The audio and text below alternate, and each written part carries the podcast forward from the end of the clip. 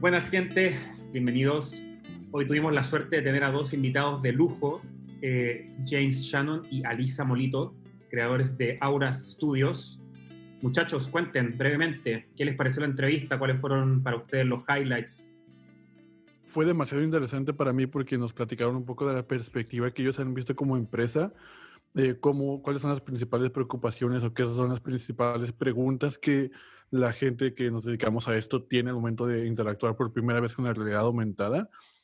Eh, o sea, para mí es como súper interesante el hecho de que comentaron de cómo hay gente que ya se está planteando invertir más en videos musicales que, digo, invertir menos en videos musicales, pero invertir más en realidad aumentada por todo este engagement que te genera. Eh, los números que nos compartieron que ellos han visto son, o sea, ahí se ve en serio eh, cuál es el alcance real que puede llegar esta práctica y que pues prácticamente este es como apenas es una tecnología relativamente nueva que se está adecuando a lo que estamos haciendo en la industria y que uno tiene como, como todas las tendencias, tiene que estar ahí, ahí, ahí, ahí, demostrando y buscando todo lo que está sucediendo para poder ahora sí que llegar a ofrecerle algo diferente y creativo a los fans. Eso me pareció súper interesante. A mí lo que más me gustó de la entrevista fue la dinámica que tuvimos con ellos.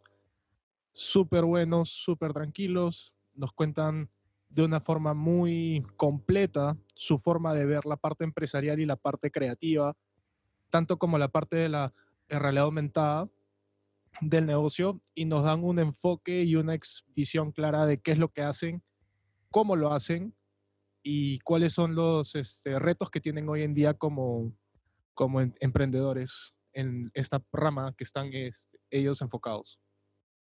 A mí lo que me gustó fue la manera en que ellos pueden eh, traer una perspectiva nueva desde su, desde su empresa de realidad aumentada y a pesar de eso también tienen una perspectiva de emprendimiento que no, todas las, toda, no toda empresa puede decir que surgió en una pandemia y con éxito como ellos lo tienen. Entonces, esas dos perspectivas, la creativa y la, y la empresarial son muy interesantes y también nos hablan un poquito más sobre las futuras tendencias que la realidad aumentada va a llegar a tener, incluso cómo se puede llegar a entrelazar un poco con lo que ahora es tan novedoso que son los NFTs.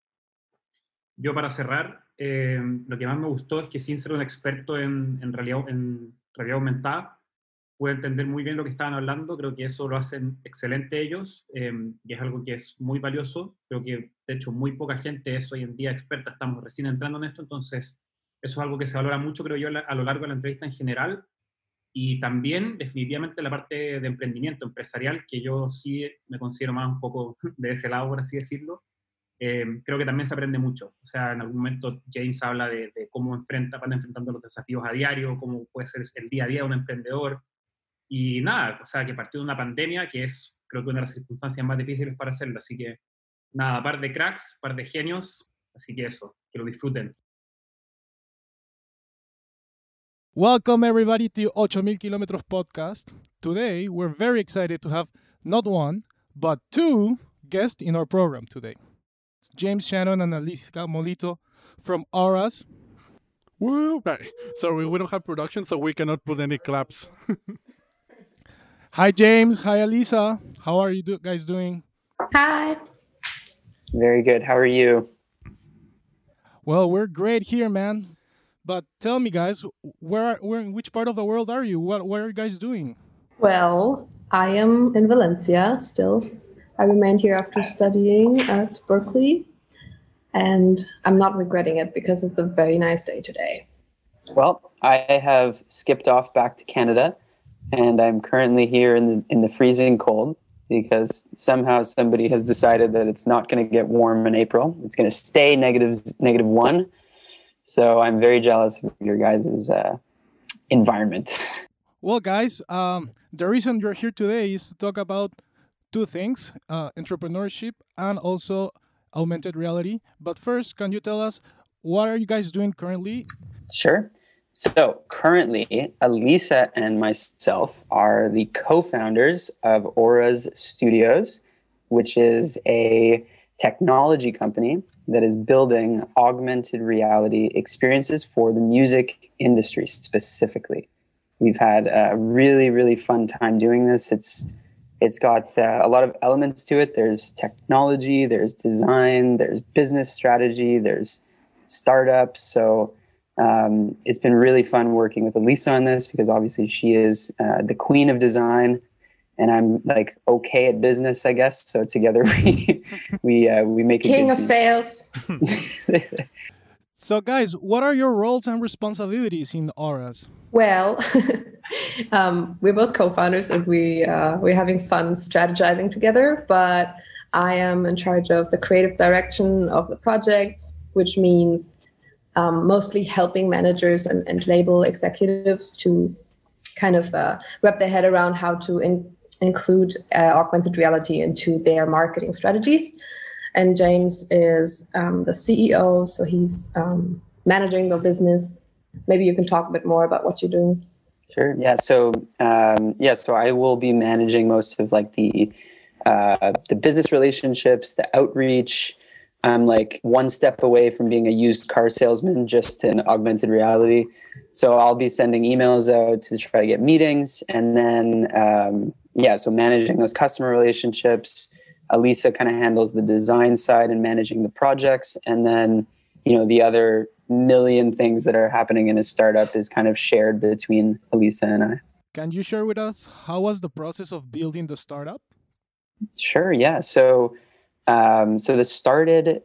I mean, it's been a while, at least. Like it's been, we, we've been kind of going back and forth. But I guess the idea for augmented reality started back in late 2019 when we were kind of deciding what our CE, so our CE project is the culminating experience at Berklee or the thesis project.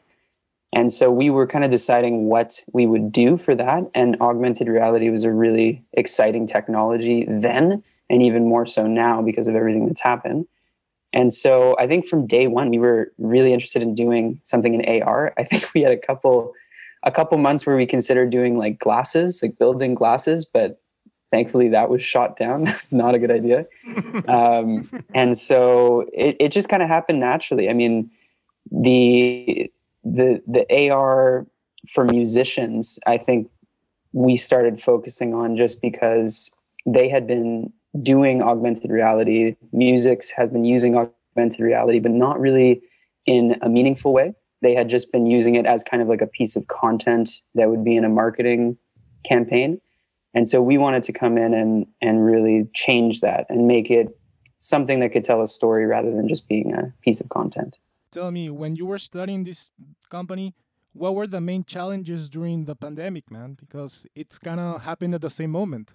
Yeah well first of all when we got like really serious with the um, legal stuff and registration stuff uh, we were just about to move to different countries. Uh, so james mm-hmm. left valencia sadly.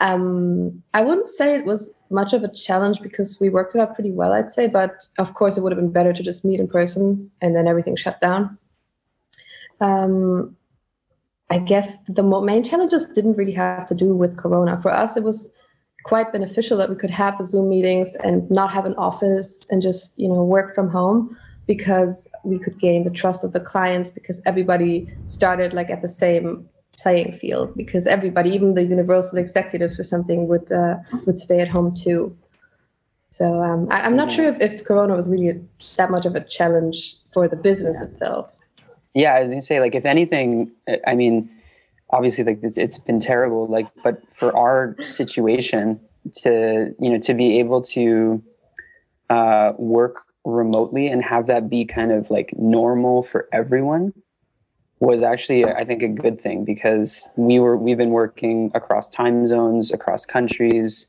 and the fact that the whole world is kind of on Zoom anyways means that it's not so weird for us to kind of build a business from scratch our laptops in our living rooms or from our couches.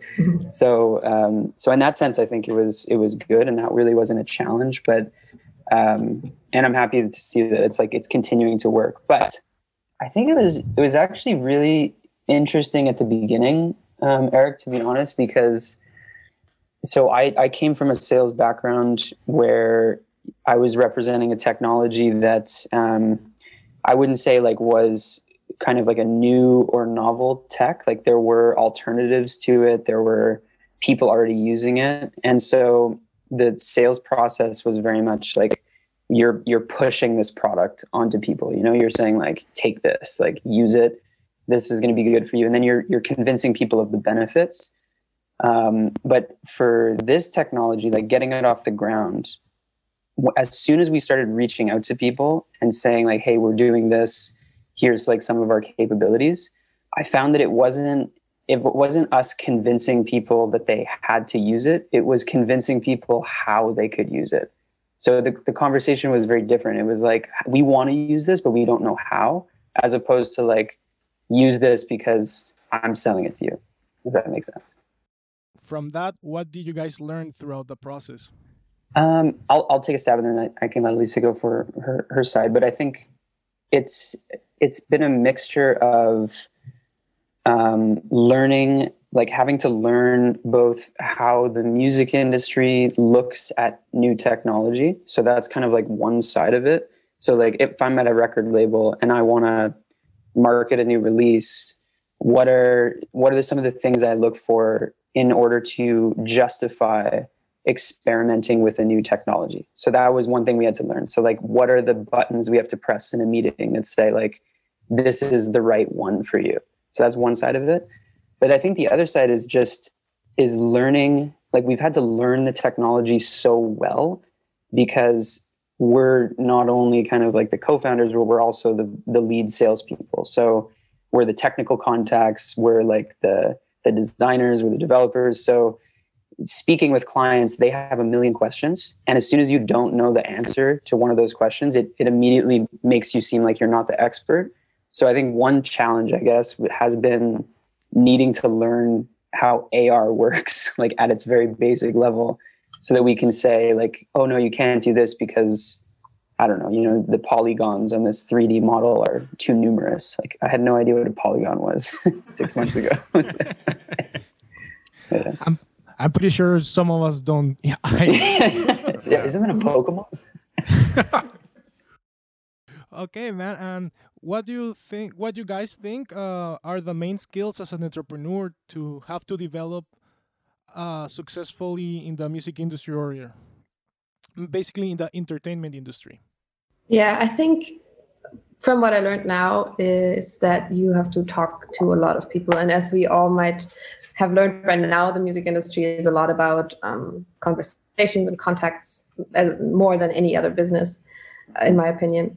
And so that is one thing. I think we have uh, with james we have a really really talented uh, person that could, you could just talk right? I'm like more the creative that just sits in the basement. He can just talk. Just talks. No i mean i mean like yeah he's he's a great person really friendly and and also has like all the the sales potential. Um and and insight so i think that is really really important that, that people just trust you that you kind of take them by the hand and like show them uh, you can trust me and you can take on this project with me. Um, oh, yeah, that's my main main thing. yes. thank you. Yeah, so I think any like any entrepreneur will tell you that that the biggest thing is just like the unknown. So not knowing, like basically everything is unclear at this time every life right now.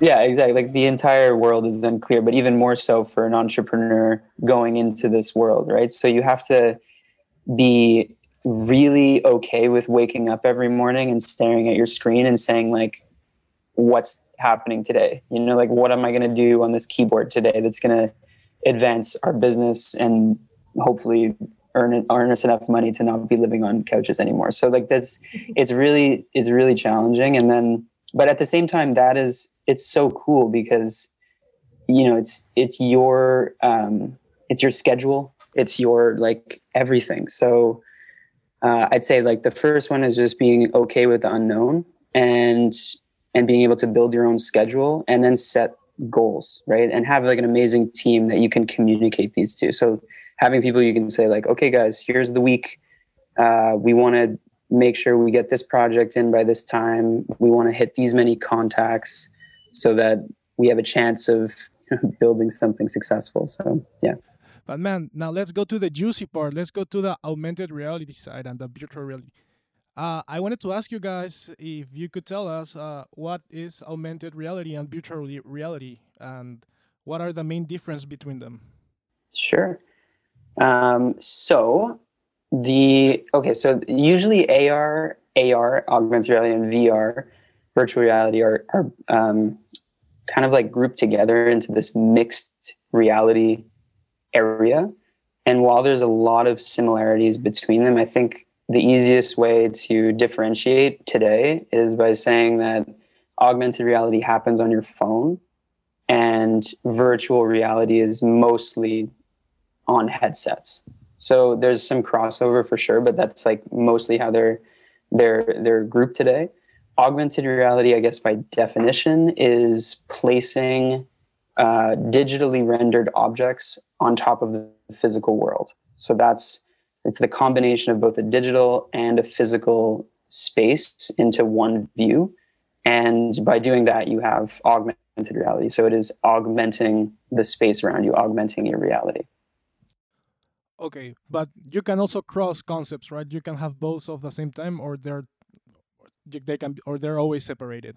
Um, you can you can definitely have both at the same time. To be honest, like there's there's a lot of different definitions out there because I think the te- the tech is just so new. But for example, um, you know there there's a couple companies out there that make headsets which claim that they're producing augmented reality through the headsets. You put the headset on, and then it's instead of creating kind of like a virtual realm or world around you, it's taking objects and placing them onto physical spaces. So that would technically be AR, but through glasses. Okay. So now that you mentioned uh, headset, um, nowadays, what are the capabilities that we have with AR in the music and in the entertainment industry? Um, so there's a bunch of different use cases. I would differentiate a little bit into the live music space and the marketing space for the music industry. Um, so in the live music part, you could either augment concerts with augmented reality so that the fans at the concert, once concert happening again, can raise their phones and then, for example, see an object floating above the stage. I think there was a really big one at Coachella where people could see like a rocket launching um, on top of the crowd so that it's just going to make the concert stand out amongst other concerts. And then there would be another use case, for example, now with the times of Corona, where the fans have to stay at home and the artist could, for example, make a concert in augmented reality. So some of them have done like a 3D model of themselves that the user can place into their living rooms using their phones, which would be another use case. And then what we do a lot is um, to kind of expand marketing campaigns through augmented reality. So artists can have album artwork that you can scan, and then the album artwork comes to life in a 3D space and is animated through augmented reality. Or the user could be integrated into the marketing campaign by using like a face filter, like you probably know from Snapchat or Instagram. Um, so the user can, for example, be part of the album artwork, like kind of what we did for the Glass Animals. We're probably going to touch on that a bit later.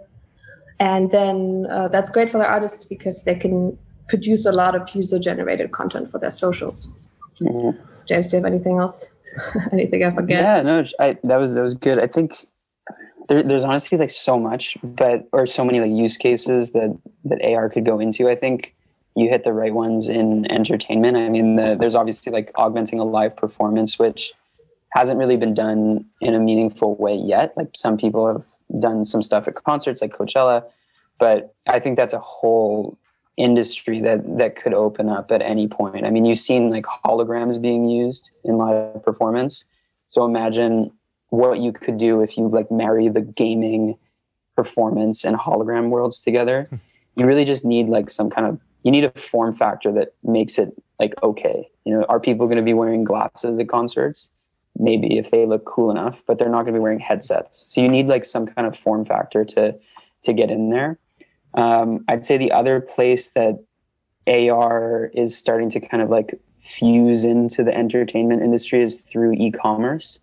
So if we're talking about like use cases where AR can actually like take hold, there's e-commerce, there's like manufacturing and training, but I think e-commerce and entertainment have a have a have an interesting kind of tipping point coming up, and it's through artists needing to generate new revenue streams.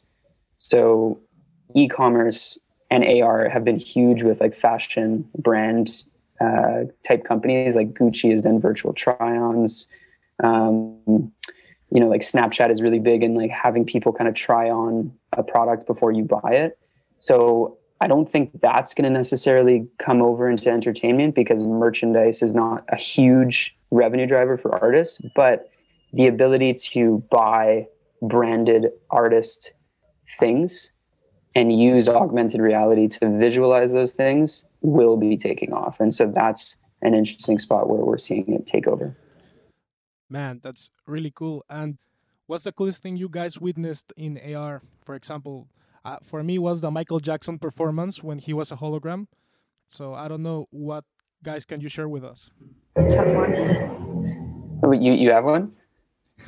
I'm not sure. Like I, I was already impressed that Coachella went big, and it was just like what I just said uh, with, with the rocket thing. I think that was a few years ago, actually. Crazy. The, the rocket one was or so. amazing. Yeah. Yeah, and I think that was just that was just so interesting because there was this whole like huge crowd at, at the hugest music festival basically in the world. I think just looking at this object, which is not real, which is for me pretty mind blowing. I Mhm. think there could probably be use cases that are a little bit more immersive in terms of, you know, like just kind of taking the live picture like of the artist performing and then augmenting that in the future. But uh, I think it was a good start. It's so cool that augmented reality always comes uh, and gets a step further with what they can do at that moment. Yeah, I, I remember one concert of U2 that was a video, and like Bono was singing on stage, and people can could take out their phones and like basically like with a camera, point at the stage, and you could see Bono coming out from your like uh, screen on the phone.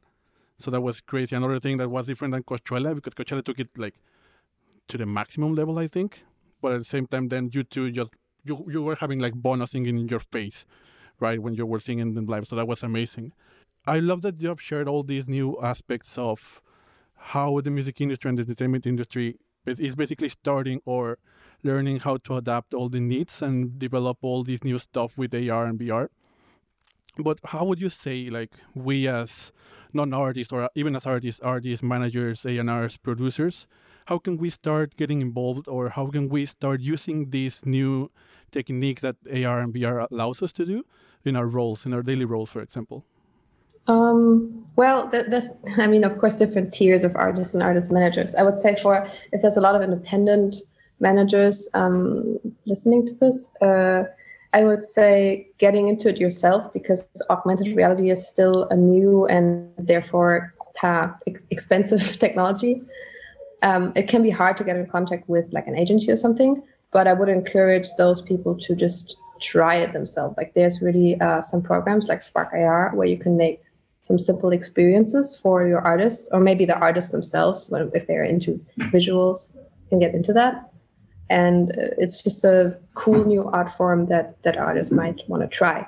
And then uh, for like labels and, and mid-tier management companies, um, they should definitely get in touch with somebody in the space and just kind of like get a consulting or something.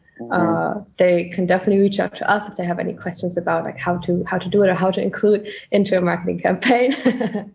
Not to advertise anything here but you know. No please do please do. We're here to help And right now we're 30% off. Call now.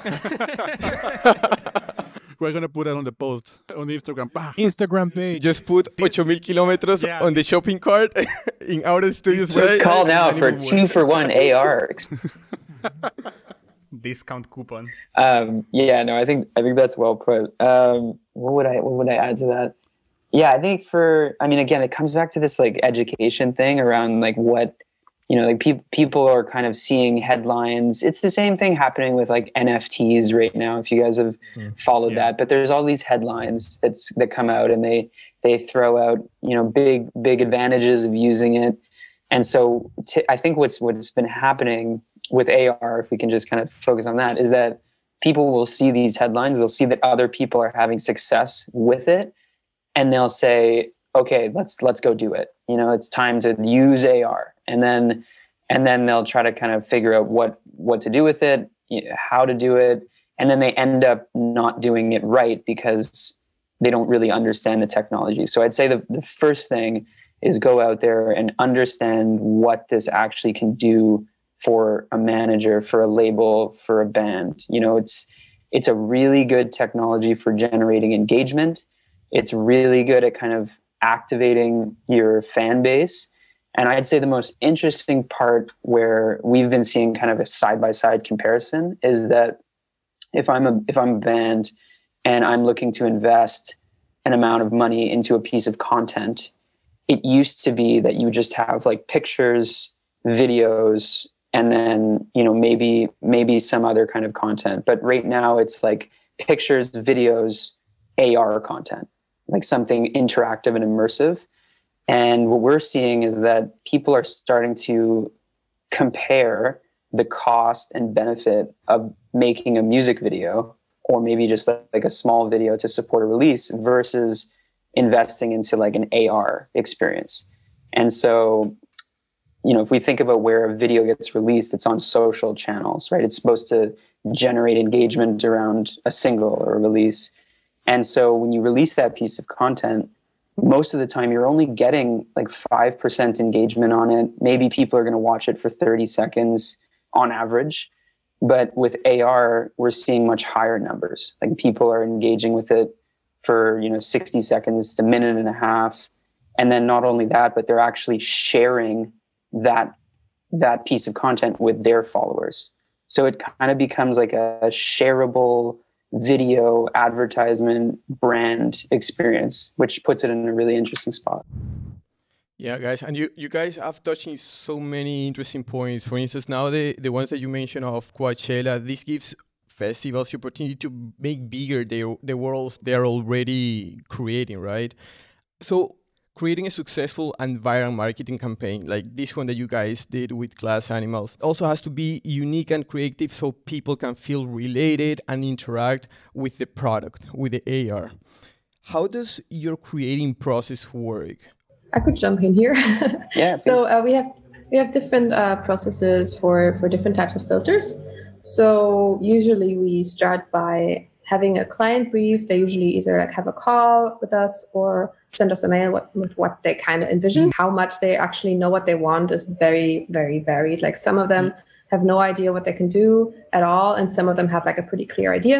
So depending on the type of client, we would either like have another call, suggest them different concepts and ideas that would fit specifically with them, or just try to tell them how we can implement what they ask us um, with, you know, our skill set and then, depending on the type of project, there's different types of AR experiences that we do, ranging from face filters, which put the fan in the in the in the center of the filter, from to like portals, for example, where the fan can like walk into a virtual room.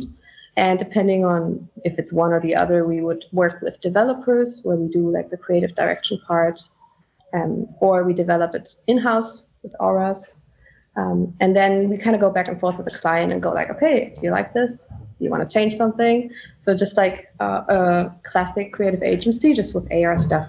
And I think the main difference between us and uh, a classic creative agency that doesn't focus on AR would be uh, the education process with the client. Like, okay, no, we cannot do this easily, but this thing that seems really hard is actually quite easy for us to implement. So I think that's a big part of the process there. Yeah, totally yeah, it's just it's it puts us in an interesting spot because they just don't. Most people just don't know what they need, or they just want to replicate something they've already seen. So we get a lot of people saying like, "Here's a filter," or "Here's an AR visual. Can you just make something like this?" Which we totally can, but then it's like the benefit would be coming back and saying, "Okay, well, if you want to reach uh, girls between the age of 18 and 24 in North America." You might want to think about doing this because that's going to be more um, more kind of shareable with them. And that will strengthen the relationship between fan and the artist. So yeah i agree 100% that's very cool man. Man that's really cool. I just wanted to ask you uh, what do you guys think is the main challenge to adopt augmented reality as a marketing strategy? I'd say like i'd say the biggest challenge for the music industry is one of distribution. So, the, what I mean by distribution is when you create this experience, like getting it to to the right people and making sure the right people are going to see it. So, if we take a step back really quick, like the the AR in marketing really started with these big fashion and brand companies. So, Coca Cola, Gucci, um, Chanel. Like they make AR experiences because they started putting innovation dollars towards these things because it's new, it's cool, exciting. And you make an AR experience, it's almost like a piece of press in and of itself. So that's how it started. And then when they started building them, they would release them on their social platforms. And their social platforms have 4 million, 5 million, 10 million followers. So there's never been a problem of having enough people see this experience. Like it's always going to produce an ROI because it's Coca Cola releasing it. But now you bring that over to the music industry and you have a band with 20,000 followers or 15,000 followers and they make an AR experience. That audience isn't guaranteed. So, like, there's not going to be 3 million people seeing that experience. There might only be 15,000 or 20,000. So like if I'm a manager or a record label, they need to be saying we're going to put in 5 6k into this experience. We need to make sure that like 200,000 people in Saudi Arabia see this and that it's going to get us fans in that spot. Like that's that's what the entertainment industry needs. It's like targeted campaigns to specific audiences. So when I say like we've been working to to bring AR to the music industry. It's like one side is creative, but the other side is also figuring out a way to make that experience get to the right people. So over time, we've started adding services which which are kind of like our distribution services, where they'll take an AR experience and then maybe have certain like influencers on Instagram use the AR filter or use the experience, and then by doing that, you're having the the filter or the visual reach those people's followers. And so a lot of times you can align like fan bases with influencers who have those same fan bases. So um, yeah, so it's just it's cool. It's just like figuring out problems that the entertainment industry has. So like knowledge distribution, um, turning it into a video type of piece of content, and then working on your end to to build those services and then meet those needs of those clients. Speechless. Sorry, I can't hear you. deep, man. That's very deep. Nice, it's, a, it's not. It's not too deep. It's just. It's just kind of waist deep. Waist deep. it's enough. it's enough. Uh, how much time does it take an artist to incorporate uh, an augmented reality filter into their marketing campaign? Good question, Lisa. What do you think?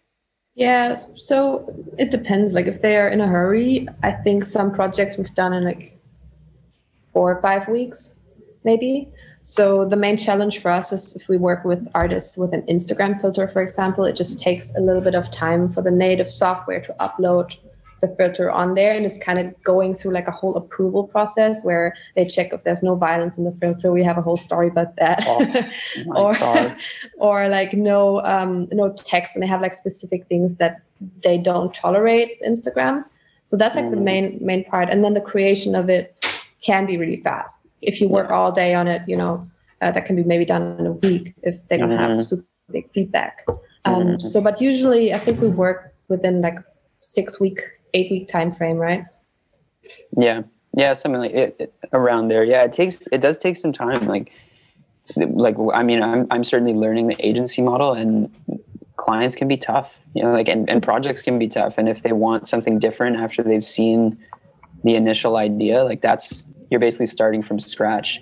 One one story I'll share that is just something you could never predict without actually like getting into this this kind of technology and agency world is that we had a uh, we had a client um, who came to us actually after seeing the glass animals thing, which was cool because that was a good piece of press for us. Uh, they came to us and they're like, "Okay, guys, we have this music video. We want to make it into a filter. Can you do it?" Obviously we're like yes 100% we can, we can do this. And so it's really cool. It was a video of a um, uh, it's a rock band out of atlanta in the states, and they have this video that's a, like, kind of like a first-person shooter game where it's shooting glue. So the video is called Hot Glue Gun, and so it's shooting glue at like incoming like objects and stuff, and it looks kind of like a classic arcade game, which is really cool. So we were like, yeah, we'll turn this into a filter, and so we built, we invested a bunch of money and time into building this 3D glue gun that looked super cool, and you could control it with your head, and you could like shoot things, and it was this whole scene. And so we're getting the client all fired up about like how cool this is and like how unique and and like we've never seen something like this online before and then we start to realize the reason we've never seen anything like this is because Instagram doesn't allow guns in their filters. Like this is like a policy, you know, like they don't they don't want anything sensational or violent or anything. And so we uploaded this and then we keep getting rejected by Instagram, like keep getting rejected. We end up changing things. And each time we change things, we have to go to the client and say, okay, guys, we have to change this, you know, because we think it's going to get uploaded. So finally, we ended up getting to a place where it wasn't deemed violent, but we were able to keep the glue gun. And so, you know, that's something never, no violence going into AR on Instagram ever again. That's something I didn't know, man. yeah, and those are like the little things that you like start learning about the whole process. And here I would like to hear from your, your both perspectives. Is like, is there anything special that you guys have learned about the industry, the music industry, from your AR company standpoint that other people from the industry cannot see?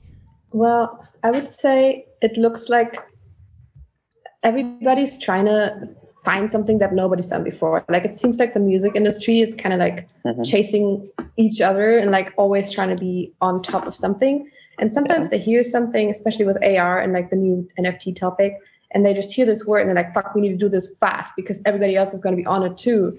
So it's uh, like a lot about this hype, which I didn't think. And it's a bit mm-hmm. sad actually, because I mean, it should be about like the art, but of course, like we all have like so much competition. So the marketing is, is like that and it seems like it is very much about the newest trends and it can really help if you're if you're knowledgeable about these trends and the people want to know about it and you just you just get the interest and can talk to them and help them and it's cool mm-hmm. so uh, that's kind of my insight with, with ar at the moment yeah i would i would totally agree with that i like when we were learning about the industry like the last couple years i always found it crazy to to see like how many new types of technology companies with apps that ended with Z ended like ended up into the music industry, you know, and and I never really understood why.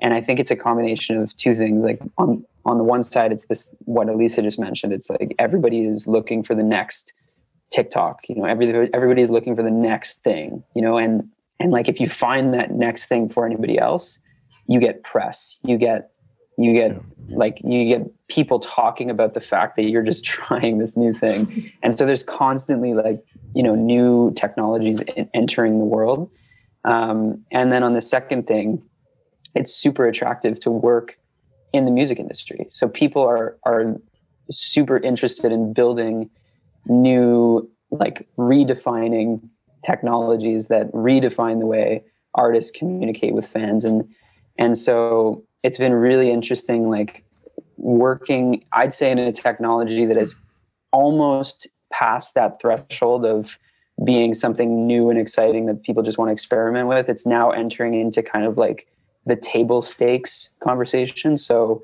table stakes i mean tiktok would be a table stake. Like a tiktok campaign every single artist is thinking about how can we get onto tiktok. And it's now becoming like every single artist is thinking about what could we do with AR what could we do with with this kind of technology to drive fan engagement?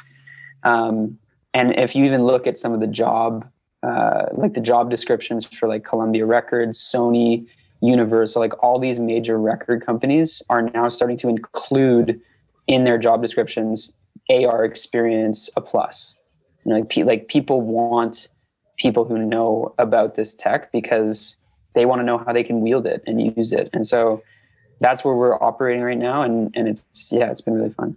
You realize that pushing interns, creating AR didn't work, right? Yeah, the the intern the intern AR approach. I mean, it, like it does. Like you can get something out the door. You know, like you can make a filter. I think you have made a filter before, so like you can do it. It's just like what is that? What's it worth? Like what does it actually do? You know, like if I put a if I put like a logo on my face and then just like release it, what's the point? You know, so I'd say the biggest learning is just figuring out and convincing people that like within a filter you can do so much or within this tech you can do so much and just opening their eyes to that.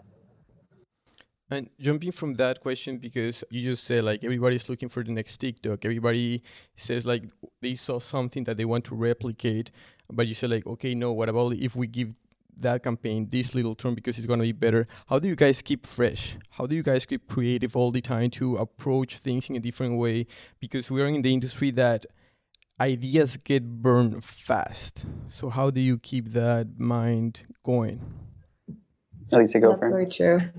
Yeah, I think it helps a lot to just like talk to a lot of people from the music industry within like a week, and and it keeps you fresh because they do talk about what they have on their mind, what they've seen.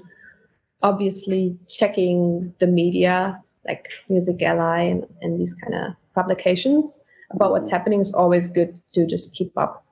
And then sometimes it helps for me, for example, it helped a lot to just be into something like I don't know, cryptocurrencies and to try and always adapt anything you learn, anything cool you see in a day to the music industry. Because sometimes you find something that nobody's thought of, like a mm-hmm. combination of two different topics that hasn't been done for the music industry specifically. And yeah, just kind of doing your own thing, doing your own research, and then discussing your ideas with other industry professionals would be my answer. Yeah. Yeah, no, I think that's right. And so maybe like if you like staying relevant in the AR world now, um, from an agency standpoint, I, I would say like the the biggest thing is is just messaging. It's like how to position what you do. So even six months ago when we started, it was like we are technically capable of making AR. Like we can do it. Like we have the tools, we have the developers, the designers. Now it's like somewhat changing to being like we're able to do this to like we can make a really incredible experience. So it's the same thing as like a video production agency, right? Like video production agencies, anyone can make a video, but you go with an agency because they can make a really good video and they can handle all the aspects of that. So that's where we're to head. It's it's it's in the kind of the echelon of like someone who really wants something really nice to be done would be where we fit in. And then to stay relevant, yeah, I think it's like Elisa mentioned. I mean, it's one just knowing what's happening in any week, in any given week, and especially right now, it's like literally changing every week. And then, um, and then start, and then just thinking about how you can innovate, like how you can get into that that type of world. And there's always solutions, like with these NFTs. Like there's there are definitely um, like bridges between an NFT and an augmented reality experience, which is where we're heading. So it's it's and then like once you have that idea, you have to test it. You have to say like, is this okay? You get record labels coming back saying no, that's a terrible idea. So you change, and then you know, so it's constant iteration. It's just that you were talking uh, before about the about the strategies, and I just wanted to ask you what were the most common doubts among artists, uh, agencies, managers while using augmented reality as an advertisement tool? Well, obviously, like every conversation goes to budget almost immediately. It's like, oh yeah, it's super cool, but gotta ask about budget, and then you know you end up talking about how much it costs. So, but I don't know. The way I see it is that like when when people ask about budget, they're they're not really asking about budget. They're asking like how much is this worth to me? You know, they they want to know because everybody has a number, and I think what we've been, you know, one of the things that Elise and I have talked about when we have a customer that comes in and says, like, how much does it cost? Um, one way you can kind of get around that is by saying, like, well, like if this were free, would you use it? Like if this were completely free, like would this like is this something you would put on your Instagram? And most of the time the answer is yes. And so then it's it's just a question of like how much is it worth to you? So um yeah, so I'd say budget is like one of the biggest things. And then maybe like the more specific issue would be is this tech good for a small band like is, how can it be valuable to a small band because most of the benefit here is you're going to be engaging a current fan base so like a current kind of group of fans that is going to visit your page use this experience. Um, so is it good for like reaching new audiences? So that's one that we get a lot. And that's where we would come back and say like well yes but you have to like make sure that it's in the right places. Alisa do you have any comments on that? I agree with james. Like the first thing i, I was thinking of was also budget.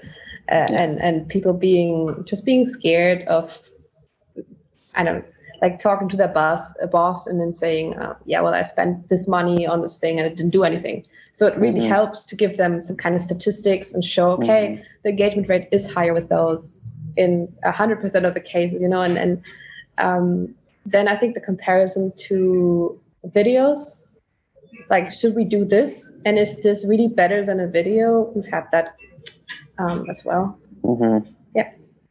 And we wanted to go about the forecast of how, what are your perspective of the A&R in the future? So, Max, uh, I think you had a question. Um, yeah, because I wanted to ask you, um, what's your vision? We've talked about a lot about Coachella and like uh, live events with augmented reality, and we've talked a lot about that here in the podcast. So we want to know your vision of it. Um, like, how do you think is the actual state of live events using?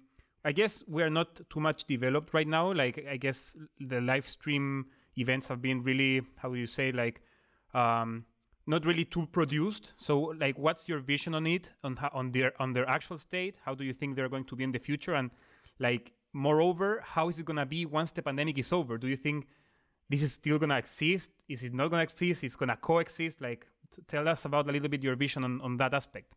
Yeah. So, for the, for me, it's like kind of two different stories. One is this a live streaming thing, and then and the other one would be augmented reality. And it would be really cool if there would be more ways to combine those two, but I haven't seen much of that yet. Um, I do think that it's always gonna like kind of coexist from now on because I really like thinking that everything that happens to humanity, like a big thing like this, is not just going to be something and then it all goes back to before, but everybody learns something from it. And all the skill sets we built now, like doing live streams with our the artists we work with, or having meetings on Zoom and communicating what you think, except, uh, instead of being communicating in person. I think that's going to stay, but mm-hmm. I think it's gonna change once things go back to normal to more of well it's going to maybe live stream for people in different countries if the artist is only doing a tour in the states or something maybe they can stream to the rest of the world and so that's actually good for for fan engagement and then augmented reality we are thinking uh, what we've been talking about a lot is going to probably enhance live performances like like we said earlier but maybe also help if, for example, an artist is only touring the big cities, and then in the small cities, there's also fans, and they're like, damn, I can't afford a ticket there. Maybe they can watch his performance in augmented reality, um, or the people who are there kind of use an effect so that there's more shares of this specific performance. And so I think it's definitely going to keep evolving, even if, if COVID is completely um, erased. Yeah. Yeah. Yeah, that's such a good point. Like, I'm in the same boat. I mean, like we all want things to go back to normal, and so the way I think about it, first with live shows, I think when live shows come back, honestly, hopefully pretty soon, um, I don't think people are going to want to like augment those shows right away. You know, like the novelty of having a live performance is going to far outweigh the need to like have AR on top of it. But I think, like Elisa said, we like what I think about is like how like what benefits could be taken from what we've just seen and applied to the life that we all knew before this. And i think when it comes to to technology the main benefit is the reach. Like you can obviously make digital experiences that reach far more people than just having a live show. So i think it's going to be the hybrid where it's like we have the live aspect of it, but there will also be this like whole digital aspect that's going to be kind of table stakes because it's going to reach millions and millions of people through the ways that we've been doing it for the last year. Um, so so that and then one example of that uh, just kind of like in practice is that we've been doing a lot of work with um, with companies that used to make physical art installations. So like big like you know really big kind of like city block type installations. And they would make these and invest huge amounts of money to make these like these physical structures. Now obviously their business is completely upended because not only can you not do that because factories are closed, but you actually can't have people come. And so their business model has had to change to say, like, we'll make the physical structure, but we also need to partner with someone on the digital side that can recreate that structure in the 3D space so that more people can see it. So that's like one example of, of a way that that a business has had to adapt or change and i think that's going to happen across almost every business. Super interesting. I think it also aligns a lot with with, with our vision like with what the conclusions we've got without being experts by any means you mentioned like probably ar mixing a little bit with gaming or nft like how does that reality work sure yeah so so one thing that we've seen with the nft space is it's actually kind of started as a joke you know like we saw these like these pictures, these videos like pop up online and these massive price tags be associated to them. So like people are selling these these pieces of art for six million dollars. So like I went online and right clicked and downloaded that piece of art onto my computer. And so now it just lives on my computer. Like I have a six point six million dollar JPEG on my computer. So when we when we started looking at that, like it's ridiculous. It's it doesn't make sense. And I think a lot of us are asking the same question. It's like why why are there so much value in these pieces? Um, and so I think one of the one of the, the things we're thinking about with AR is that one of the reasons that people kind of don't see the value of those pieces and those items is that once you have them, they just live on your desktop. There's no way of like showing them off. You know, there's no way of making them look cool there's no way of um, of kind of like creating a space where you can say, "Hey, look at me! Like I own this thing or this group of things." So one way AR could start working with the NFT space is by giving people a way to show those digital objects in the real world. So giving people like a way to display them, for example. Um, so yeah, so that's one example of like we're talking about NFTs with artists and fans and and labels we hear this problem about like, oh, like why the hell are people downloading them? And then we have to kind of come up with something that says, well, we can actually help you. So that was all like kind of a long-winded answer into something that we're actually going to be working on, um, which is all around like creating AR spaces to display ownership of an NFT and also like to facilitate that that transaction. I just want to add on top of that question, like because Jorge and you have touched guys on, on going like a little bit abroad the music industry. Have you thought about that? Because I think social media has made everyone become in a certain way an artist. You can see, I don't know, Conor McGregor comes to my head and you say this guy is an artist. You could make an like an augmented reality experience for him and like it could work it could go viral have you thought about that like expanding a little bit these experiences to like maybe go even further like into the entertainment industry not only music gaming also 100% like they're all they're all kind of the same when you get right down to like the, the, the base of it. Like an AR experience for Conor McGregor probably has a lot of the same things that an AR experience for the glass animals would have, right? You just have to change the messaging a little bit. I think for us though, like what we've decided strategically as an agency or as a technology company is that there's so much like there's so many people doing this and so many people who want to like get into this space that you have to take a really targeted niche focus Perfect. on a specific industry and build your entire service around them. Perfect. And then once that takes hold, like once once I feel like we're getting too many leads, you know, in music, then we can like start to kind of expand and, uh, and move out. Amazing. Uh, I have one more question, man. What would you suggest uh, the client, the artist, the label has to have ready or have to consider before approaching you because yeah, they want to question. incorporate AR in their marketing campaign or something um, more? Well, a few things. it helps us a lot if if the, the creative direction is on point. Like for example, we just had a client uh, that gave us like a finished album artwork, looked amazing, like a great illustration. And it was just really easy to like create great ideas for them because it was already such a strong brand. We basically have to go and like also do like an artist brand and like figure out the color palette and all of that stuff. It's just, you know, we just have to use like the same amount of time to make the brief and the brief isn't gonna be as on point. And then the other thing that helps a lot is if they really know their target groups and if they know mm-hmm. what they mm-hmm. want to achieve with the experience. Yeah. So, um, like some basic marketing and social media analytics are really good um, if they if they can have that for the first brief, and if they can really tell us, okay, we want to reach people in uh, France and uh, in this age group, and we also like kind of as, as a goal, what do they want the fans to do with the filter? Do they want them to share? Do they want them you know, to like tag the band, or is it just like an art piece that they want to put out? Um, yeah. Yeah. Yeah. I'd, I'd, say the same thing. Like it, it ranges, it ranges so much. The, I think as you like, as we get uh, more mature as an agency, like we can, if someone comes to us, like a manager or label, and they say, you know, we have nothing, like come up with the idea, you know, like come up with like the whole kind of visual that's something that we could actually say like we'll charge for that you know that is the creative direction.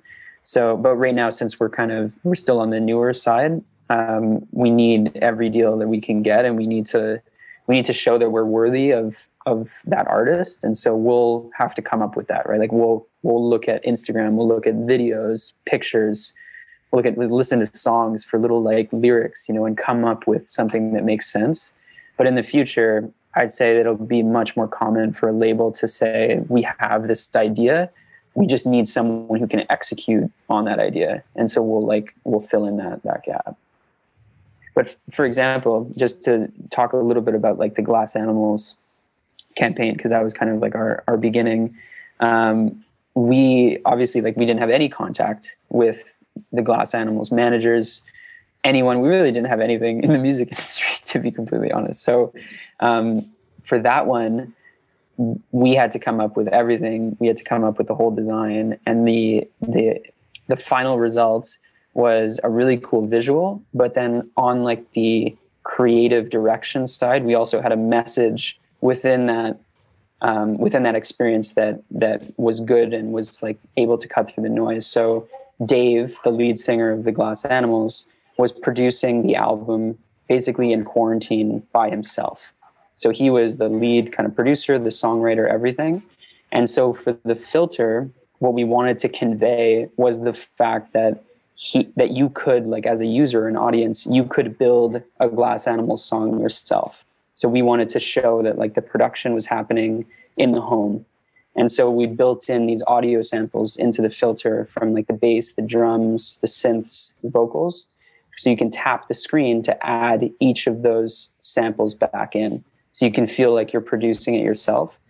And so that's an example. And I, I think that honestly was why we ended up getting the chance to work with them because we were able to show like we understand the message that you're trying to convey or one of the messages and here's a really cool way of showing that but yeah i'll let i'll let elisa talk about what we did there sure yeah so um, what we did with the filter was we were thinking first of all what what do we want we wanted to have the user be in the album artwork. So if you look at the filter, you can see the user's head looking exactly like the lead singer's head on the vinyl cover. And the user or like fan is integrated in a 3D scene. So what we did was we built 3D scene around the person holding the phone. So you can see the face, and then behind that, there's the visuals from the album artwork, like a little tree and uh, like a neon sign and stuff like that. And so these things are also reacting to the audio. And if the person who uses the filter taps the screen, they um, engage new audio samples. So when they hit record, the audio starts, and then they see themselves in the album artwork, and they hit the screen and they um, turn on the bass. So they're like a little bit like a DJ or something. So I think for the fans, especially for like super fans of them, it was really cool, and they seemed really excited.